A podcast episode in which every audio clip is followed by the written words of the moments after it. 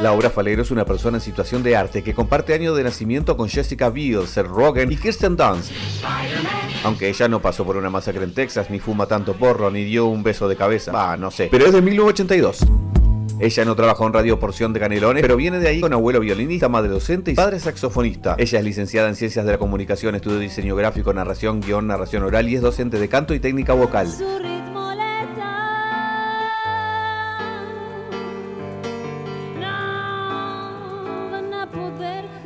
También estudió teatro en la Escuela de Emociones Escénicas a cargo de Algioni y estudió stand-up en el Club de la Comedia hasta que en 2009 se presentó al concurso Patricia Stand Up, donde fue una de las cinco finalistas, lo que la llevó a participar en una gira por varios departamentos del país. Loca, loca, loca me decían a mí cuando le dije a mi vieja que, y a toda mi familia y a todo mi entorno que iba a ser comediante en Uruguay.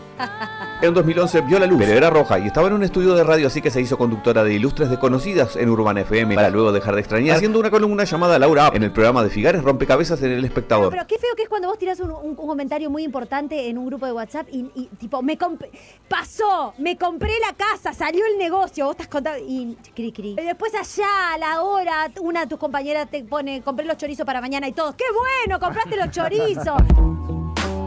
Sí, todo en este edificio. A pesar de eso, siguió y fue a ser gente como uno junto a Agosto Silveira. Escribió junto a Jorge Morris el libro Es Morris Presidente. Trabajó como productor y guionista en Canal 4, creó y produjo El Camino del Comediante para Canal M de Montevideo Portal y le llegó su momento como actriz protagonizando el corto de ficción graciosa, la puesta en escena Este Retornable o 10 de cada 10, performance para denunciar los feminicidios en Uruguay. Laura está, Laura no se fue, debería haber cantado el ignoto italiano. Por ella, que también hizo y protagonizó los unipersonales graciosa, varona, normal, natural, muy completa y la actual una persona mejor. Ella tuvo que escribir desde relatos eróticos, tips, a trivias para sobrevivir, pero toca el piano y el ukelele y tiene un hermano artista plástico. Su primer recuerdo de hacer reír fue con 11 años en una obra de Cenicienta. Tuvo Superfalonia, sus maratones de stand, sus noches de humor negro, largos vivos de IG, el proyecto Bárbara. Desde temprana edad abrazó a Lelutier y Almodóvar, pero el hit era Mafalda y llega sin quinos ni quinoas a la entrevista semanal de Rompe Paga.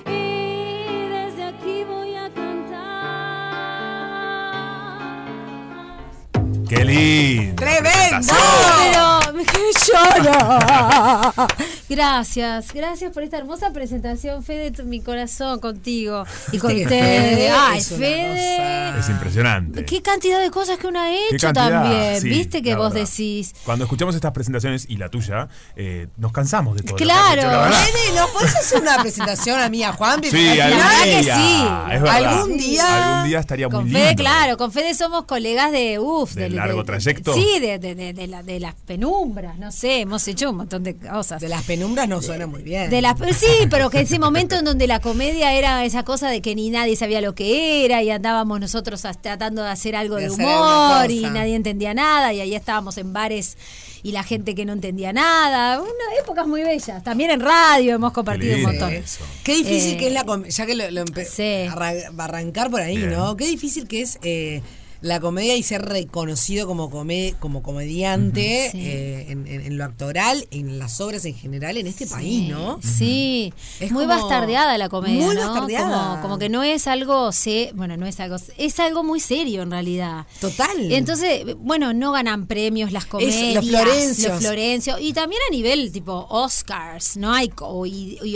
no digo porque los Sí, premios son cierto. importantes, pero quiero decir, como que está como en un lugar banal, ¿no? Como que el chiste bueno, y en realidad yo creo que tipo es una de las herramientas de comunicación que más fomentan el pensamiento crítico y que más acompañan los cambios sociales y que nos ayudan y nos alivian a, a- a entender lo que está pasando, sacándole toda la solemnidad que a veces tienen las palabras y las cuestiones más, ¿no? Además, sí será importante el, el- el reírse, eh, Sí. la comedia en, en- en todo en la vida. En todo. ¿no? Porque si, sin eso, imagínate, En las charlas familiares, eh, en los vínculos familiares, en los vínculos de amistad, los vínculos Sí, laborales, eh, en la vida cotidiana, en el diario. Yo soy mucho de esa de que va al súper y le hace chistes a las personas todo el tiempo. A la de la fiambrería, bueno. a Es la muy de la bueno. Puede ser un poco la. Ahí viene la. Ahí viene la. Ah, La sí, loca. seguramente soy la loca de. Ahí loca está la, fiambre. la que habla mucho, esta casa. Ay, qué bueno. Pero- bien, la, bien. la que claro. pide, la, que te pide la me leonesa. Una pesada. laburando, 250 gramos. Claro, y me hace un me hace claro, chiste. chiste, la de los No, chistes. Pero es lindo porque también aliviás al, el cotidiano. ¿no? Claro, y como tipo si hay algún inconveniente, a evidenciarlo para descomprimir. Bien. O sea, como que también es estar un poco atenta, ¿no? Como Claro. estar atento a la Sí, cuestión rápido directa también, y ser rápida. rápido. ¿Siempre tuviste esa, esa cualidad? Eh, sí, yo creo que, que la fui desarrollando. Yo tenía como una timidez media aprendida, porque mi vieja era muy tímida. Entonces, viste esas cosas que las aprendés por tus viejos y después te das cuenta que no son tuyas. Tu mamá ¿Viste? tímida y Mi docente. dos- claro, es. tenía Sí. como esa dicotomía, ¿no? Pero viste que hay muchos docentes que son muy, muy tímidos, Sí. pero que a la hora de transmitir tienen como eso, ¿no? ¿Qué Entonces, pasa con comediantes también? ¿Qué pasa con comediantes? Sí. Eh, y, y mi viejo, a todo lo contrario, era tipo, como- era una vedette. Ah, ¿viste? Y qué la, la, la, la, Moria Kazan, ¿viste? en Canelones. Hola, ¿cómo andás, querido? Hola, nena, hola, nene, hola, nene. Ay, así, amo. ¿viste? Ay, era no, no, tipo no. de esa onda. Es buenísimo. Se paraba a Claro. conversar, te daba un abrazo, te escuchaba, te preguntaba, era todo así. Entonces creo que yo de esas dos cosas, pero aprendí mucho, o sea, como que mamé esta timidez de mi madre, pero tenía esto otro, ¿no? Y después mi personalidad, porque al final es que somos todos mamá y papá, no. Claro, empezaste a construirte Pará un vos. Yo quién soy. Sí. Entonces, bueno, el, el humor aparece eso, como, como decía Fede, en una obra de, diciendo una obra para niños, Cenicienta, este, en un código para niños, y en un momento me mando como un chiste un poco boca sucia para la época, y la gente se rió, pero hacía un nivel juá, juá, juá, y, y yo Diría dije. mi madre cuentos de cuarto de baño, De ¿no? cuarto de baño. En realidad fue una pavada. Fue porque una actriz me tocó así y me, y me, me tocó en un pecho. Y yo dije, la teta madre. Solo eso dije. Pero Claro, una claro. niña de 10 años. Claro. ¿no? Entonces la gente hizo ja, ja, ja, ja, ja. Explotó. ¿No te cancelaron? No me cancelaron en esa Bien época. Bien. En ese momento era cancelada, No Era recancelada. Y ahí dije, wow, pero qué poder esto de... ¿Yo qué pasó acá? Eh, o sea, viste, como, ¿qué pasó acá? ¿Yo qué hice? ¿Qué, qué pasó? Y ahí ese fue el primer registro ¿no? que tengo. Eh, y después, bueno, eh, empecé como eh, la, la graciosa del grupo, ¿viste? Y en mi, en mi casa también mucho humor. Y ahí me fui construyendo. Y Cuando empecé a estudiar comunicaciones, empecé a estudiar escritura, ahí apareció como en la escritura, tipo, siempre iba a lo gracioso, a lo cómico, a la imagen cómica. Este, y yo quería ser intelectual y escribir cu- cuentos. Eh, Yo y quiero novelas. Yo que claro, Almodóvar. Este, quería ser como cuentista y narradora y me iba por ahí hasta que después me amigué con eso y dije, esto es una herramienta de comunicación. Tal cual. ¿no? Este, y tengo que, que- que trabajar en esto. Explorarla. Claro, y tengo este, este, esta especie Ese de don. facilidad, claro. Entonces, si tengo esta facilidad, la voy a desarrollar. Y así llegó a mi vida. Y el stand-up fue totalmente anecdótico. Me anotó en un cursito para aprender a escribir chistes y acá estoy. Me. Digamos, yo no quise. No sé Me cómo fue llegué a llevando. El inconsciente. El Mirá que el inconsciente es muy poderoso. Es muy poderoso. Eso lo estamos aprendiendo Sí, mucho acá. sí. El inconsciente Es muy poderoso. Sí, yo desde muy Ojo chiqui- con lo que pensás porque... Sí, se puede, puede pasar. Yo creo que desde chica me acostaba y pensaba en todo lo que me está pasando hoy, siempre, en actuar y, y armaba en mi, en, mi, en mi casa como una suerte de Yuya, me acuerdo me gustaba mucho Yuya, entonces inventaba en mi casa, armaba con escenarios como Claro. las naves de Yuya y salía y y me ponía una luz así, y me, o sea, desde muy chica lo fui manifestando, ¿no? Lógico. Este, Y hay mucho de eso en tus shows también. Vos armás tu show. Claro, la, hago- la perfo que vas a generar, Claro. el escenario cómo va a estar, Todo. ¿no? Como que sos de darle un pienso global 360. Sí, no, no, no, no, no, 360, no, ¿se dice? 360, para todos los lados, 140 360 para todos los Ah, lados. perfecto. Sí, no, no sé, ya números. 360 es volver yo al soy letras, punto. números me cuesta. Así por eso. Eh, sí, claro, porque que siento que, claro, como que me fui formando en otras artes escénicas y empecé a entender como que el mensaje que doy va más allá de lo que digo, sino de la imagen y armar un equipo y empezar a pensar en, en- en poder transmitir algo más que, que, que hacer reír. Y eso implicaba, bueno, soy controladora, eh, total, Total. a- capricorniana controladora. Mirá, ¿sos capricorniana también? Yo Totalmente. también. ¿En serio? Sí. Yo Ay, soy con Libra, razón. Libra con ascendente Ay, Capricornio. Libra. y Con ascendente Capricornio, todos tomados. Y él Capricornio con ascendente en Libra. Ah, Es tremendo. verdad. Yo Capricornio con ascendente en Leo, imagínate. Ah, Yo me auto. Señora. Me auto.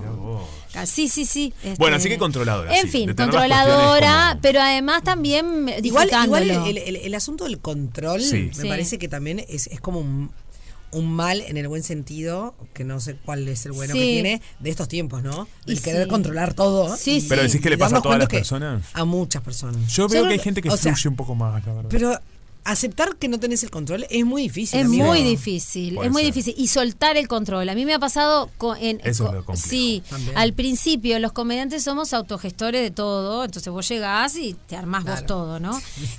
si por armás la sacás la El valijita. multitasking. Claro, decís, bueno, ¿qué sonido tenemos? ¿Tenemos alguien que me tire la, la música? Bueno, entonces a partir de ahí empezar a ceder. Puede haber música empezando Puede- ahí. claro. ¿Se puede poner sonido? Se puede poner sonido. Hay Claro. micrófono. Sí. Hay escenario. Empezando tengo que por ahí. actuar en una piscina. Claro. Todas circunstancias. Total. Entonces, este, después empezar a delegar, o sea, en mi proceso fue así, ¿no? Como que empezar a delegar un poco en una persona y empezar a confiar en y, las, y, y a ver cómo te armás. Y yo he ido armándome un equipo y he ido delegando en el que todas, todos los que estamos en el grupo, eh, cada uno hace lo que le gusta. Bien, y eso eso, es fundamental. ahí me, me sucedió eso, podrás Eso es creer. Eso es Llegué a eso. Eso y es entonces estoy tirada para atrás. Tengo la mejor productora del mundo que cualquier persona quiere tener, Antonella, que es mi nada, es todo. Es nada, es, Es todo, mi nada, absoluta- no, es todo, Eh, Antonella. no, quise decir nada porque es, es tanto que, que es la persona que hicimos match así y fue como sin ella no podría haber este soltado el control. Antonella tiene Antonella apellido. Fontanini Riz, eh. Fontanini Firpo, perdón. Le mandamos un saludo. Un saludo que es mi guía espiritual, productora, asesora, artista, o sea, productora, eh, bueno, muy completa. Bien. Eh, y entonces, bueno, no- hicimos con ella hicimos un, una- un fuerte lazo de, de- de equipo de trabajo y ahí empezaron a aparecer otras otras otras personas que me empezaron a decir, che, me gustaría trabajar contigo, me gustaría trabajar contigo, me gusta lo que haces. Y yo, bueno, venite, venite, venite. Y armamos un grupo que funciona fantástico, que yo digo que es del tipo mágico, que cuando pasa, cuando todo el mundo trabaja en un ambiente eh, positivo, eh, no como cada uno haciendo lo que quiere, se logran Obvio. cosas Pero fantásticas. sin lugar a dudas. ¿Entendés? Y te Tipo, realmente. en una persona mejor, la verdad. Y te convertís en una persona mejor en el proceso. Vos sabés que nos está pasando eso. En el proceso de este show, nos estamos, estamos haciendo el ejercicio de ser mejores personas y nos damos cuenta que funciona. Decimos entonces- así porque es el nombre del show. Tenemos que hacer una tanda, pero seguimos con esta gran comediante, actriz Laura Falero. Muchísimas cosas, porque eso no. Uf, un montón. guionista, escritora, Si de todo. compartimos, un poco. pasa- tenemos Compartimos, pasado. con, con Laurita compartimos un pasado. Un pasado muy Ah. No, no, turbio. turbio. no, no. Turbio. No, digamos turbio así, así se queda Así queda. Sí, digamos turbio digamos- y a la vuelta, turbio. a la vuelta lo contamos. Les contamos. Perfecto. Rompe paga. Rompe paga.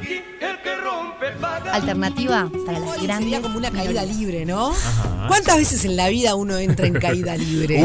Uh. ¡Ah! Yo, mira, cumplí 40. ¿Cuándo y cumpliste 40? el- eh, tengo 41. Hace Cumplí- cinco años, dice Hace ahora. 5 años cumplí 40. ¿41? Hace- tengo ¿Cumpliste? 41 años. sí. ¿O Estás cumplís espléndida. 42? Voy a cumplir 42. Ay, el somos 14 de la misma de la misma generación. generación somos. Sí, sí, 81. Sí, sí, 80, 81, Mirá vos. 82, enero del 82. Ah, no, entonces sos más chiquita. Ok. Eh, cumplí Sos del cuare- 14 de enero. 14 de enero, o sea, Capricornio del medio. Del medio, bien. y, eh, y sentí, no caída libre, pero dije, uy, esto es una información que te llega acá. Sí. es una información. Es divino cumplir 40. y es divino. Y dije, no, no, ¿por qué a mí la sociedad me quiere instalar una crisis? Porque la sociedad te dice, hay que Sí, estar en acá Yo se viene la "Ninguna crisis", te crisis. dicen. Yo de esto me empodero, tengo todos unos años en esto y entré en caída hasta que dije, hasta que hice ese chip. Claro. Dije, no, Yo soy una persona con trayectoria. Sí, ahora". Así total. que- Lo, lo diste vuelta. Lo di vuelta. Muy bien, muy Tuve dos, inteligente. tres horas en crisis y Pero mirá no. que en los 40, o sea, se mueven un montón de cosas. Sí, Sí, zarpado. ya sé. zarpado. En los 40, Me mirá, imagino. perdí Me los dos imagino ese- trabajos. Ah, va, bueno, claro. claro. Se murió mi perro que era como Ay, viejito Sí, sí. y cumplí 40. Quiso, ¿viste? Claro. Claro. Bueno, yo empecé. Qué bueno, para, a ver, Sí. empezamos a, barajar, o sea, de vuelta a mezclar las cartas y barajemos de vuelta. Hoy entré a la radio y se me vino a la cabeza el día que cumpla 40. ¿Pueden creer? Ah, ¿En serio? Mientras estaba esperando que me abran el botón. Estamos muy conectados. Conectadísimos. Sí, a mí me vino la información de la adultez de nuestros padres, de mis Ah, padres, de mi madre, sobre todo. Mi padre está en el cielo, o, en el- o en la tierra, o en el infierno, no sé. En algún lado. en algún lado. En otro plano. En otro plano. No, pero este sí, se me, eh, esa información me empezó a llegar. Tipo, ahora me convertí en la eh, materno a mi madre. Se dio vuelta la cosa. Bien, Ok. claro. Soy una madre sin hijos, eh, pero estoy materna. No tengo hijos, pero materno desde Pero otros materno, lugares. claro. A tu mamá. Sí, y también a los vínculos, como que esa información me llegó la de la maternidad, digo, no la elijo a nivel de poner el cuerpo, pero sí entendí que hay un montón de maneras eh, y eso me llegó a- en esta edad. Mm. Como dije, pa, claro, una tiene distintas maneras. Eso es algo que siempre me decía Adrianita Silva. Exactamente lo que estás diciendo. mirá. Que como que en realidad las personas. Y, y además lo hablaban no solo desde el, desde el lugar de la mujer, Sí, sí, sino sí. De, de las personas. Sí, claro. Eh, y siempre, siempre decía eso, me acuerdo perfecto en las reuniones de producción de Vespertinas. Adri, si nos estás escuchando, te mando un beso grande. Un beso. Un beso. Eh, ella decía que muchas veces las personas no se dan cuenta y hay un millón de maneras de maternar. Totalmente, totalmente. y ella era muy de maternarnos a nosotras, por Sí, ejemplo. claro. Yo tipo se- eh, lo- eh, todo el tiempo estoy en ese en ese plano y me pasa mucho de el otro día una amiga de, de mis viejos me dijo, "Tú fuiste una hija deseada, cuidada. Ahora sos una hija que deseada que cuida." Claro. Esa eh, ese Ay, eso tenés que trabajar, hermoso fue. Eh, y me ayudó a entender en esta, esta etapa de mi vida y esta, esta situación de cuidar a tus padres en determinadas circunstancias, Claro. enfermedad y demás, ¿no? Que me, me- toca en este momento. Eh, y entendí y me ayudó. Las palabras, viste, que ayudan mucho a Uf. veces a entender. Viste, como que no podía entender. Y la palabra de, de ser una persona que, que fuiste cuidada y ahora pasás a cuidar, me ayudó. Y bueno, y ese, esa información me, me llegó en la caída libre de los 40.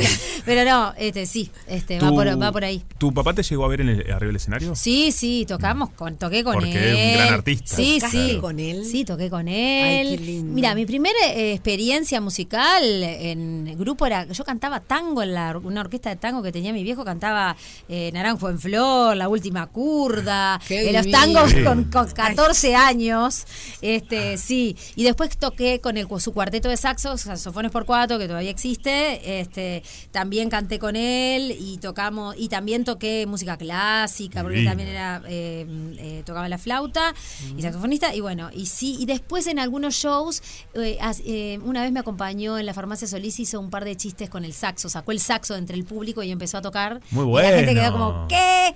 Y estuvo buenísimo. O sea, Y vos ya estabas haciendo humor. ya estaba haciendo humor. Sí, él me, me- ellos, me- mi- mis padres, por suerte, o sea, me vieron. eh, mi madre me sigue viendo, ¿no? Pero tipo, como en todo el proceso de, de artístico, de decir, bueno, me voy a dedicar a esto, ¿eh? Mm, este se puede vivir Sí, de sí, esto hay que trabajar mucho pero lo voy a hacer y me acompañaron y creo que también un poco sanando es todo esto de que mi familia había como una cosa artística siempre hubo pero siempre tuvo el estuvo el mandato de tenés que tener una profesión tenés que tener un trabajo fijo tenés que tener que bueno en un Bueno, punto lo que pasa es que también hay, eh, eh, hay una frase que decimos mucho en, en Rompepaga, que a veces miramos las cosas eh, con el ojo de hoy, del, miramos las cosas del pasado claro, con el con ojo de hoy hoy. y decís, pa, qué locura. Y en realidad cada cosa también es producto de su tiempo y tampoco se le puede pedir eh, otra cosa, Claro. ¿no? Eh, en ese momento quizás eh, los artistas no, no era tan fácil y la Claro. preocupación de los no era tan fácil no, no era nada fácil no era nada Y- y- Eh, y y, fue- la preocupación de los padres Era esa, y, y- y fue en ese momento porque mi, mi abuelo era violinista de orquestas de, de, de- de- de cuando los bailes, en los bailes iban Ay, las orquestas, no había música. Entonces, claro, eh, eh, hubo una época en la que empezaron a aparecer los discos y las orquestas empezaron a disipar, a disolver. Entonces ahí aparece el mandato de ya no se puede vivir de esto, Pero tenés que tener, ¿no? Tu abuelo sí trabajaba de eso. Mi abuelo tra- era violinista, Mirá. trabajaba en orquestas y tenía un, era empleado público, trabajaba Tenía en tránsito ah, de la intendencia. claro. Que ver, ¿no? Nada que ver. Porque Esa había dualidad. caído en ese devenir de ya no se puede vivir de la música. O sea, como que hubo una- un momento en el que, bueno, habían varias orquestas, había una Ciclos. la- ciclos y las milongas, ¿no? O sea, ese, ah, ese momento. Claro, lo- realmente lo traes en la sangre. Sí, lo tengo en la sangre, lo tengo en la sangre y, la- y sobre todo la música como una herramienta de expresión y de comunicación igual que el humor. Yo creo que tendríamos que tener más educación musical, Sin que duda. nos haría mejores personas, que Ah. Más, viste, que la gente pudiera cantar sin tanto, san- sin, tan- sin tanto prejuicio. Sí, sí, que bien o mal. ¿Escuchaste lo sí, que tal acaba de cual. Ahí decir? va, te lo digo a vos. Vos sabés que canta Eh, bárbaro. Sí, sí, sí, yo no canto horrible porque es. No, Ah, está ¿Hubo eso, algún claro. profesor de la escuela o No, que te dijo no primos, ¿Sos B? sus primos. Ay, ma, está, hay que hacer un acto psicomágico con tus Ahí hay primos. que sí, hacer, ¿no? Sí, sí, yo soy docente de técnica vocal y la verdad que, y de canto, más allá, no de- para personas que quieren sacar la voz. Y uno de los problemas más grandes que hay es que la gente no se anima porque Pa. siempre hubo una voz o una persona que en tu historia te dijo no lo hagas, está mal, desafinás, ¿Me no sé clase? qué. Por supuesto, cuando quieras. Me Me muero. Llame. Sí, puede ser. No, no, yo no sé cantar ni en la rorra, bueno, bueno eso, que, pero- eso lo dice todo Ahí el mundo está el tema, y claro. no es así. O sea, yo tengo la teoría por tantos años de dar clases y de, y de dedicarme a esto que el oído se entrena y lo que tenemos que aprender es a sacar la voz y a entender que la voz que canta, el- el- cuando estamos cantando ponemos la voz de determinada manera, que, que el, el- todo el sistema, institución, familia, eh, educación, nadie te, te lo entrena. No. Claro. Si no vas al coro o no sé qué, no, na- no cantás. Es verdad ¿no? eso. Y además qué lindo que es la vida Y- cantada. claro, la vida Pero un musical de cantada. repente. Lau, ¿haces terapia?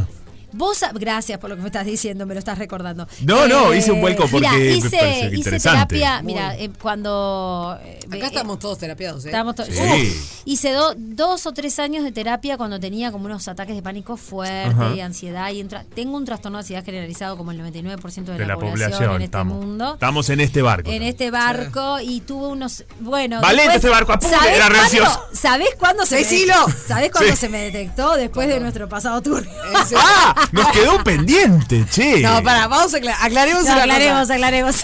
Claro, porque con Laurita Sí. no, es, no es para nada turbio. Eh, No, no, compartíamos una sala de trabajo. Ahí va. Las dos trabajamos en Canal 4. Ahí va. En, eh, en una ¿Cómo especie de cine de Zoom, ¿te? Era extrañísimo, esa- esa, oficina, era como una especie de O sea, los lugar gallineros. físico. Sí, el lugar Sí. físico era una cosa ya era extraña. extraño, Era como esos salones de, de gallineros que se decían antes en el liceo, que tenían como distintos estrados para arriba. no sé cómo-. Exacto, era como Era un cine. era un cine. En realidad. Ah, muy Sí, extraño. sí, Ah. extraño. Y todos trabajando en el mismo ¿Viste lugar. dónde están las salas de reunión? El Zoom de hoy, Sí. que vos seguís trabajando allí. Sí. Bueno, ahí había como una sala de cine. Como Ah. una- Claro, ahí al un costadito, mini teatro, no sé cómo llamarlo. Sí, ahí mismo. no Entonces sabía. ahí funcionaba la producción de Algo Contigo y la producción de Sé lo que viste. Ah, y no todos sé si alguna más. Ay, no, claro, o sea, un Y montón no sé de si ideas. no, alguna más. Me imagino. Sí, Esas cada dos tanto- segura, pero a- aparecía alguien. Cuando Claro, no eso, había- que de repente no sabes si estás opinando para tu programa, el programa del otro. Bueno, es era un híbrido, un híbrido, que un bueno, híbrido. chicos, acá estamos haciendo algo. Aparecía Carballo, Claro. aparecía Na- Navia, Había, aparecía. gente de peluca, gente con tangas, había, aparecía un montón de. Habían casting ahí adentro. Bueno, es divertido también. Nosotros estábamos de repente produciendo el día a día y se lo que viste era semanal. claro. Entonces entraba, che, ¿qué hay? Pero no sé qué, y de repente estaba haciéndole un casting. ¡Ah! Sí, había un casting, una guitarra, todos tomando. No, sé- no, No, ¿sabes no, lo no que sabes lo que era? era. Fantástico. No, era, era muy era divertido. una increíble. Así conocí a Laurita Ahí va, así nos conocimos, oficineando. Y pegamos buena onda. Y ¿eh? pegamos re vamos, buena onda ¿verdad? del vamos, sí, sí, sí, muy bueno. Este, y bueno, y después de ahí no vamos a contar qué pasó, pero me vinieron los ataques de pánico. Mirá, Eh, claro. No, bueno, pero era un momento, otro momento. otro. Sí, sí, de mucho movimiento, De, mucho movimiento, mucho trabajo. La televisión implica trabajar mucho cuando haces cuando empezás a guionar y además producir y son No, a no, veces te pocos quema y estamos todos haciendo todo y estaba eh, mu- trabajaba muchísimo. Entonces, bueno, llegó un momento que exploté del estrés, ¿no? Mirá. Entonces ahí eh, fui a hacer terapia, para que terapia conductual, para que me dieran como rápidamente herramientas para poder trabajar mi ansiedad. Perfecto. Tenía agorafobia, no quería salir de la calle, era toda una situación. Mirá. Y bueno, y a partir de ahí eh, me tocó una eh, eh, me tocó Pero una además estamos hablando de momentos en donde no se trabajaba por Zoom ni a distancia. ni a eso, nada, ¿no? ni a No nada. existía el Era teletrabajo. otra vuelta, Era era, otra otro mundo. No, Claro. eh, la- la red- no había redes, so- o sea, no estaban las redes sociales, sí habían, Pero pero, no no, tan tenía la presencia claro, de no, hoy, no era ni a palo. este, entonces, claro, ahí este, empiezo a hacer una terapia con una psicóloga que me ayudó a, a entender mi, mi trastorno de ansiedad, pero era, ella terminabas la sesión y te santiguaba de, de la iglesia católica. te Ah, metía. mirá, qué Entonces era extraño. combinación extraña, sí, claro. Y no terminaba de entender yo qué estaba ¿Qué estamos haciendo acá? Estoy haciendo la comunión. ¿Estoy haciendo la comunión o qué? Me des agua bendita, me estás digamos, diciendo que. Me estás claro. diciendo eh, que, no sé, me estás No, muy excelente. extraño. Entonces me iba como llorando por todo lo que había aprendido, pero, Pero- por otro lado confundida pero rezando con un la Padre María. Nuestro. ¿Viste? Era Claro. como, ¿qué Era pasa mucho, era un combo raro Era también. muy Era raro el mucho combo. eso. Era muchísimo. Y entonces, y al principio yo llegué toda, como llega una persona con Sí. ansiedad, rota, Hecha percha. hecha Claro. percha, y no me daba cuenta que ella me hacía lo del, No, lo del claro, de repente al final. estabas metida en el curso de monja de y repente dijiste- Me, me faltaba el hábito, y cuando salgo digo, uh, y después, Ay, capaz que te estaba exorcizando. Era mucho, impresionante, sí, era mucho, mucho, impresionante. Y cuando terminé dije, pero yo... Con todo respeto. No, sí. Claro, y después tipo empecé, empecé a... Siempre con respeto, yo soy católica, escúchame. No, me- por me- eso, por eso. Hay que Siempre reírse con de respeto, pero por otro lado diciendo, pero es psicóloga, o sea, ¿cómo, Sí, cómo sí, ella, sí. eh, cuáles son los límites? ¿Dónde entra la religión acá? ¿Dónde entra la religión acá? Bueno, y eso, este, este, y después, este, pero ¿Sabes? me ayudó mucho igual a entender de qué iban los pánicos y tal. Te ayudó. Y Fue una buena herramienta. Sí, Bien, me ayudó. eso es me dio importante. herramientas rápidas, efectivas. Perfecto. Y ahora estoy tratando de ver de, de- y después sabes que el teatro me ayuda mucho a el entrenamiento actoral me ayuda muchísimo. Dice a- que es una gran terapia. Sí, es una gran terapia, realmente. Vos sabés que las personas que quizás tienen un prejuicio, con aparte hoy hay muchas muchos este, docentes y muchas personas que ponen perspectiva realmente en que la per- eh, eh, en- eh, utilizando el teatro como una herramienta de, de desbloqueo personal. A mí me sirvió mucho realmente, o sea, para entenderme, para entender a la sociedad, para para ver cómo voy como artista, para para la- para entender mis cambios personales, el teatro Sí, y la conocerte a música, vos. las dos cosas. Sí, sí, sí. Qué lindo eso. Este, te trabajás mucho haciendo teatro. Sí, te no conoces mucho. Sí. Terapias. Te terapias, te frustrás mucho. Pero, pasás muy ¿cómo? bien también. Este, y Sí, por bueno, momentos no te gustás. a vos no te mismo. gustás, la mayoría del tiempo estás con eso. Tenés que convivir con otras personas, escuchar a otras personas. Mm, Nos cuesta mucho escuchar. ¿Y hoy te gustás de vos? Yo gusto muchísimo de Me mí. encanta Eh, Llegó un momento hace un par de años que, mirá lo que me pasó. Agarré, mi, estaba desarmando mi casa de la infancia, que es donde hice toda esta estética de una persona mejor, que tiene que ver Divina con mi hogar, hermosa estética, que está hecha en mi casa de la infancia, de en Canelones, que es una casa que está desmontada, en donde yo considero que mis padres realmente nos dieron las herramientas para salir me- mejorados de esa casa. Y entonces, buscando todas las, las cosas ahí, encuentro mi vestido de los 15. Yo no hice cumpleaños, una Ah, fiesta. ¿Está? Mirá esto, porque ¿Cómo tiene que ver con los 15 cuerpos. vienen Ahí están Los 15 ahí. vienen siempre, ¿eh? ¿Blanco? Y entonces, no, rojo. Ah, Rojo, furia. Disruptiva, Disruptiva de- Sí, no tenemos que, Sí, ya sé. Déjame que se me termine Este el cuento. Del vestido de 15 rojo, Vestido de por favor. 15. Y lo miro y era eh, chiquito, finito. Y mi percepción de cómo yo era, a- centrada a los Claro. cuerpos, era que yo era gorda, Fa. gordita, ¿En todo lo que en los serio? Qué 90 zarpado. nos, nos, Nos- nos metieron. destruyeron. Y en ese momento me miré al espejo y cambió totalmente mi percepción de mi imagen. Pero automáticamente. Miré las fotos de cuando tenía 15 años y dije, pero yo tenía una idea de que mi cuerpo era diferente. ¡Wow! Y ahí, ahí el cambio de paradigma fue total.